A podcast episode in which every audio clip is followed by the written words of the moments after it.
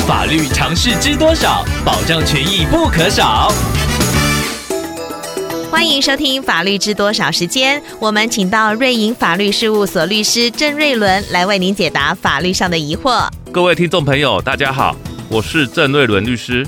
郑律师您好，听众朋友小飞象章鱼透过官网留言板想请问您，他的朋友几年前因为金融风暴破产，朋友的三位弟妹都还没成家，其中一位是由社会局转基金会照护，其余两位有一位是无行为能力者，他们都住在父母的房子。由于父亲早逝，母亲也在前阵子过世，并立下遗嘱，房产由三位弟妹平均分配。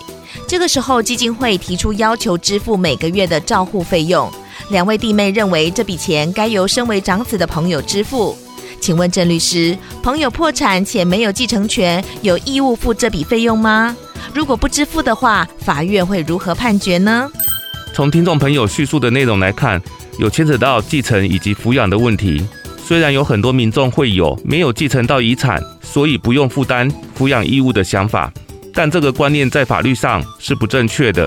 长子有没有继承权，有没有实际上继承到遗产，和有没有抚养兄弟姐妹的义务等等，是不同层面的问题，应该要分开来看。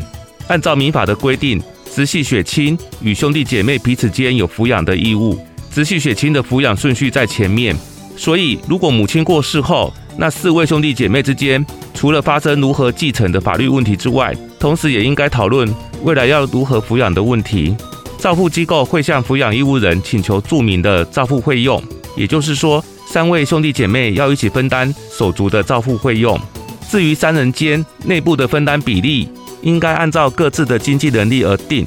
如果不支付的话，机构可能会提告，向三位抚养义务人求偿。等机构拿到确定胜诉判决后，就可以对三位抚养义务人名下的财产做强制执行。至于抚养义务人主张的没有继承到遗产，他没有继承权，或者是已经破产，不是长子等等，都不是可以拿来作为免除抚养义务的正当理由。以上希望律师的建议可以帮助到听众朋友，谢谢。法律知多少？小小常识不可少，让您生活没烦恼。